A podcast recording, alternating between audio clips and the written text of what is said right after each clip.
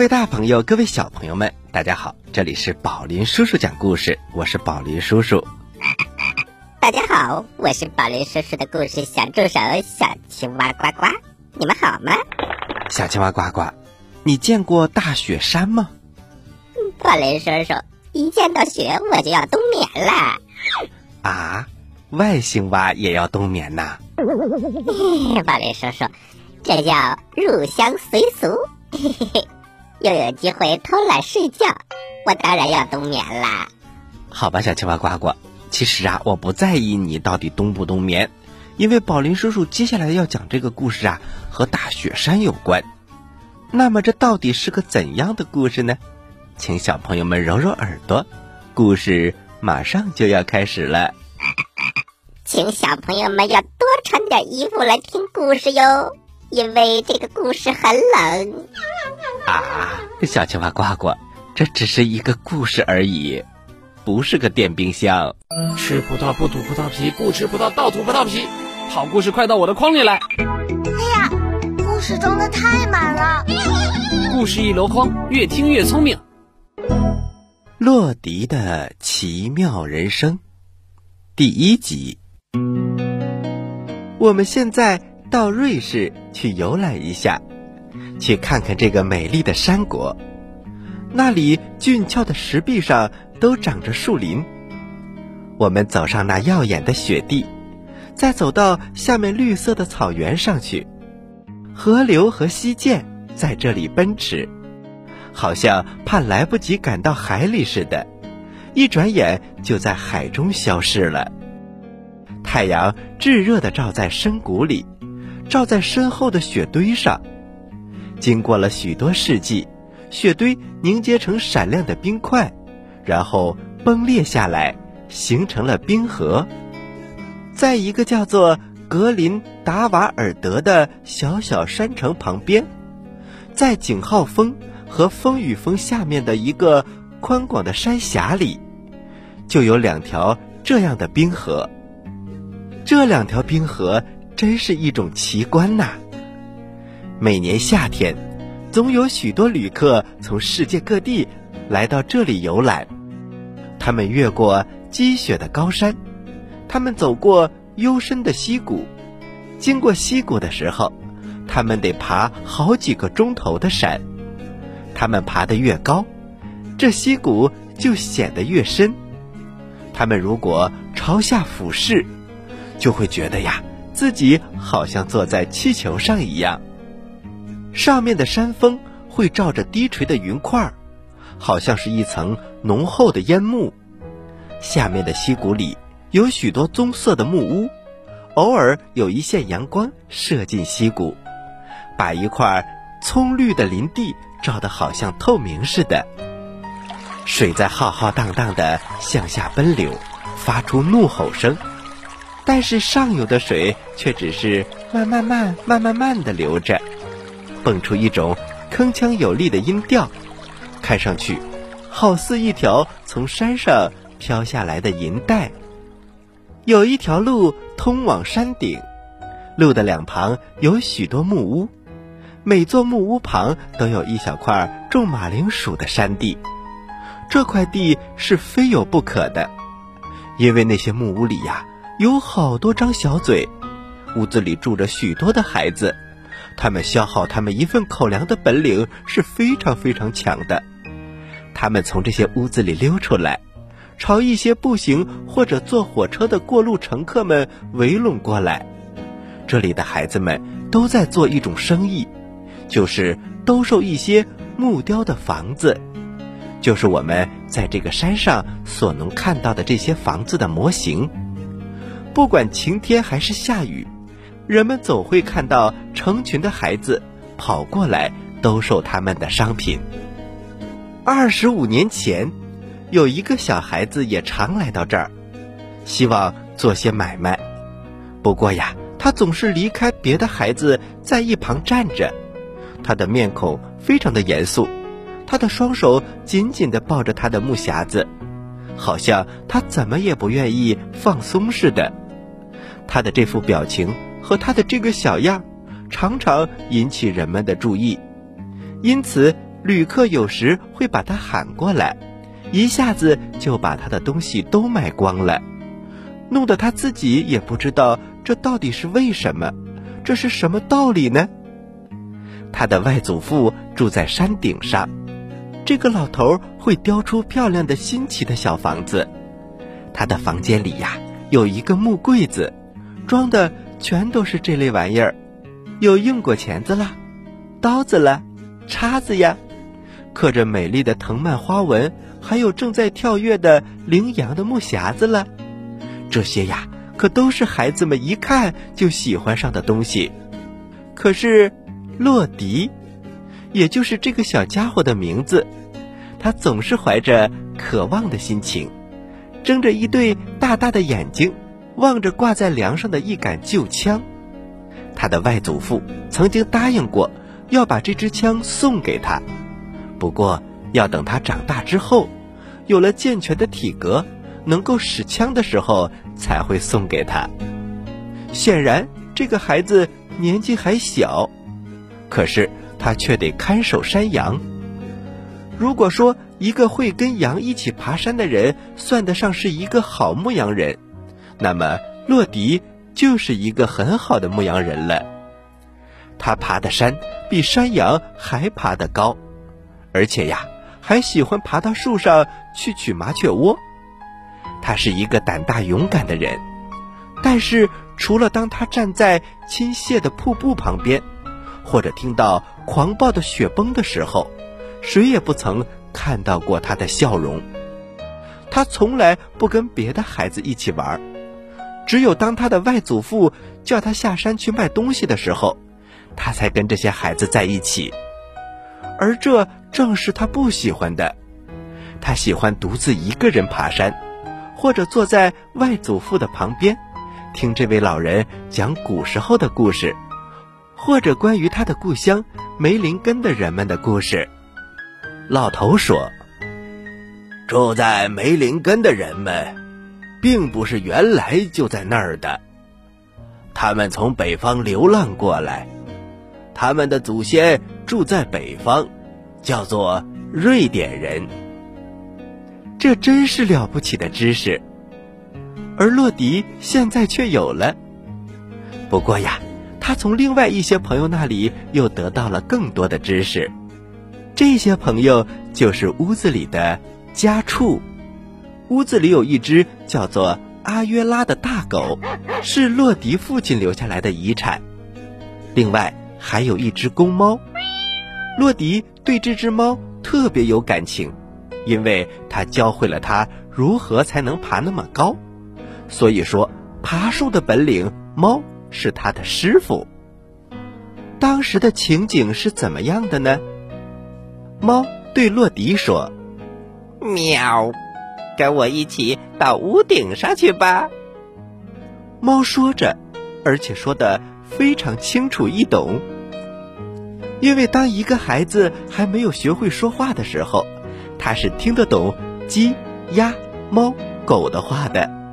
这些动物的话跟爸爸妈妈的话一样，很容易懂。但是一个人只有在年纪很小的时候才能够听懂。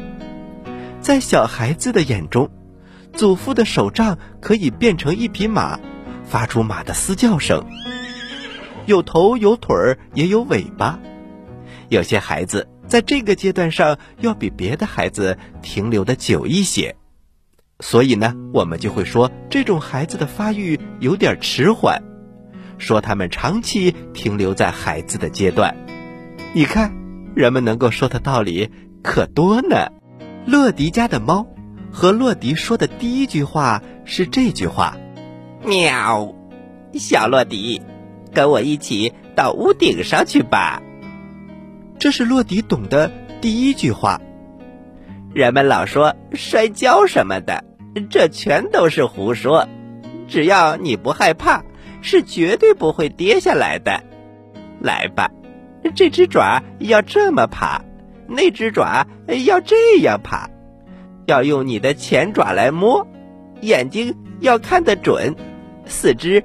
要放得灵活些，看见空隙，要跳过去，紧紧的抓住，就像我这样。喵！洛迪照猫的话做了，结果呀，他就常常爬到屋顶上，跟猫坐在一起。后来，他跟猫一起坐在树顶上，最后他甚至爬到连猫都爬不到的悬崖上去。小朋友们，故事我们先讲到这儿，待会儿啊，继续来讲这个故事。小朋友们，待会儿见。故事太好听了，我没听够怎么办？别着急，休息一下。宝林叔叔讲故事，马上回来。群雄逐鹿，三国鼎立，百年风云，大战开启。我使的是两把宝剑，叫双股剑。我的是长柄大刀，叫青龙偃月刀。嘿，还有我，我使的是长矛，也有个名儿叫丈八蛇矛。这是一部火了半个多世纪的三国故事，国宝级大师林汉达原著，故事大王宝林叔叔改编。宝林叔叔讲故事栏目与中国少年儿童新闻出版总社联合出品。讲述小朋友喜欢听、听得懂的历史传奇，八千多分钟长篇多人有声剧，爆笑有梗，让你百听不厌；一千多个历史人物生动演绎，栩栩如生；七百多个历史知识小课堂，科普五花八门的历史知识，让你轻松成为历史达人。宝林叔叔讲林汉达三国故事，喜马拉雅独家播出，现已正式上线。搜索“宝林叔叔讲故事”，点击林汉达《三国故事》即可收听。嘘，小朋友们安静了，准备听宝林叔叔讲故事了。各位大朋友，各位小朋友们，大家好，欢迎回到宝林叔叔讲故事。我们接着来讲洛迪的奇妙生活。洛迪的奇妙人生，第二集。洛迪照猫的话做了。树和灌木说：“再爬高一点儿，再爬高一点儿。你看我们是怎么爬的？你看我们爬的有多高，贴的有多紧？就是顶高顶窄的石崖，我们都是可以爬上去的。”乐迪爬上最高的山峰，有时太阳还没有出来，他已经爬到了山顶，喝着清晨的露水，吸着滋补的新鲜空气。这些东西呀，可都是难得的，是新鲜的，是有机的，是没有污染的。按照食谱上说，这些东西的成分是山上野草的新鲜香气和谷里麝香草。以及薄荷的幽香，低垂的云块先把浓厚的香气吸收进去，然后风再把云块吹走，吹到杉树上，于是香气在空中散发开来，又清淡又新鲜，这就是洛迪清晨的饮料。小朋友们，你们是不是也馋了？太阳的光线。他们是太阳神传播幸福的女儿，吻着他的双颊。昏迷之神隐隐地站在一旁，不敢走近他。小朋友们一定奇怪了，什么是昏迷之神呢？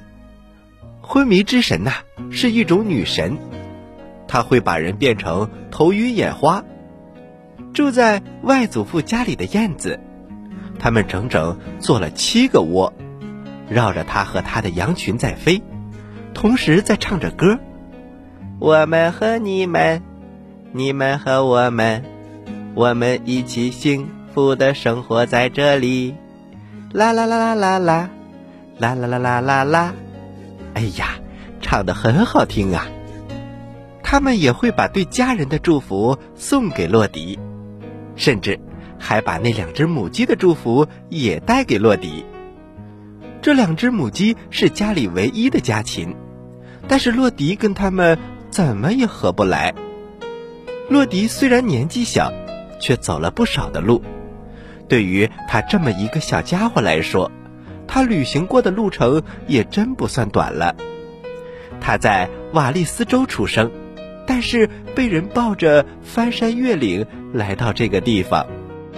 不久以前，他还步行去拜访过灰尘泉一次。这个泉从一个白雪皑皑、叫做少女峰的山上流下来，很像悬在空中的一条银带。他曾经到过格林达瓦尔德的大冰河，不过呀，这件事说起来倒像一个悲剧。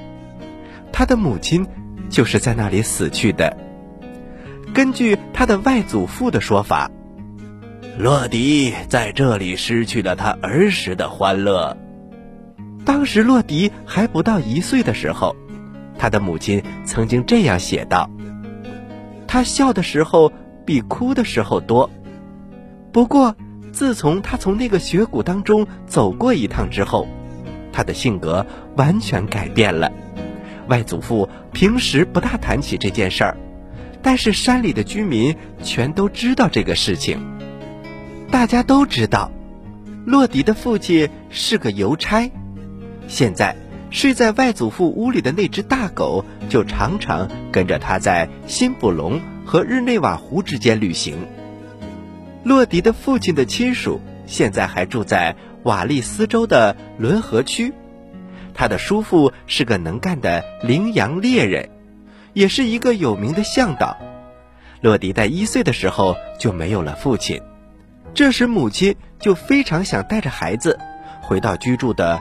伯尔尼高地上的娘家里去，母亲的父亲住的地方，离格林达瓦尔德不过是几个钟头的路程。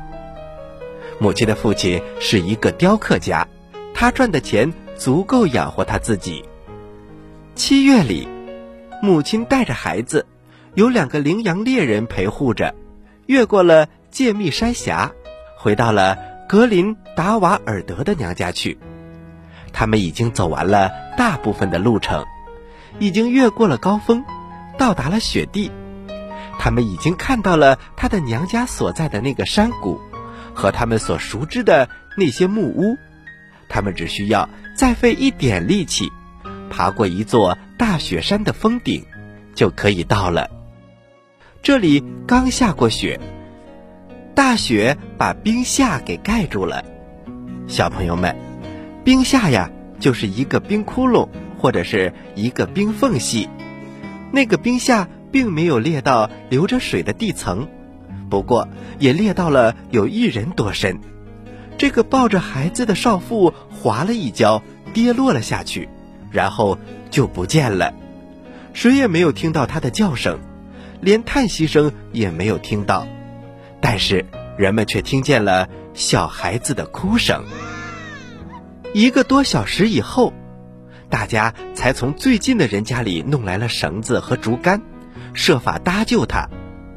大家费了不少的力气，才从这个冰下里捞出两具类似尸首的东西。大家想尽一切办法急救，结果孩子得救了，但是母亲却去世了。就这样。这个老外祖父的家里失去了一个女儿，却得到了一个外孙，一个喜欢笑而不喜欢哭的小家伙。不过呀，这个小家伙现在似乎起了一个很大的变化，而这个变化似乎是在冰下里，在那个寒冷的、奇异的冰世界里形成的。根据瑞士农民的说法。这个冰世界里关着很多的恶人的灵魂，而且这些灵魂直到世界末日也不会得到释放。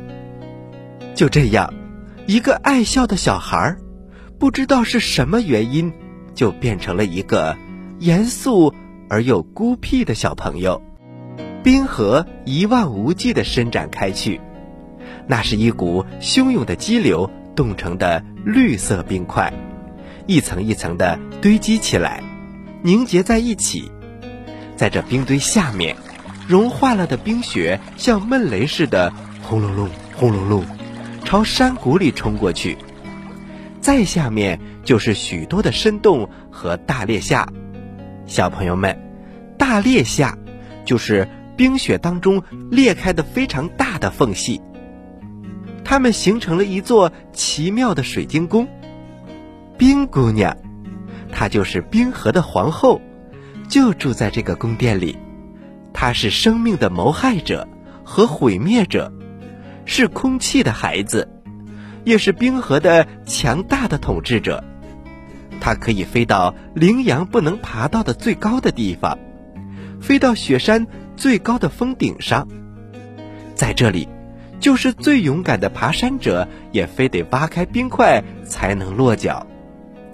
它在汹涌的激流两旁的细长的山树枝上飞，它从这些石崖跳到那个石崖，它的雪白的长发和它深绿色的衣裳在它身上飘啊飘啊，它像瑞士最深的湖水那样发出光彩。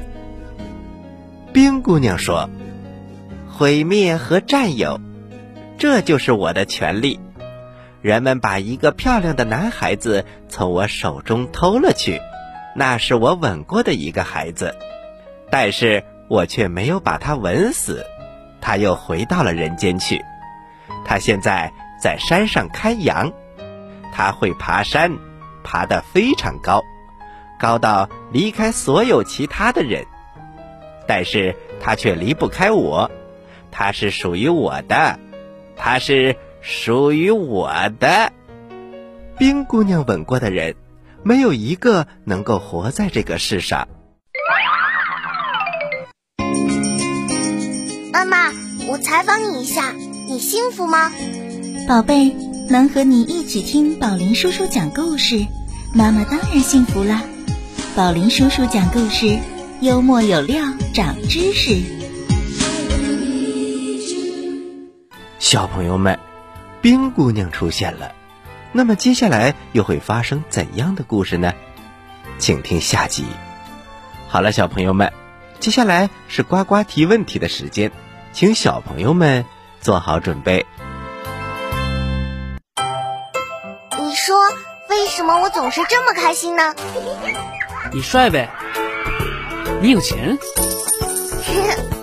都不对，因为我每次听故事都能回答对小青蛙提的问题。嘿嘿嘿嘿嘿，呱呱提问题喽！小朋友们做好准备哟。朋友们，洛迪家的猫和洛迪说的第一句话到底是什么呢？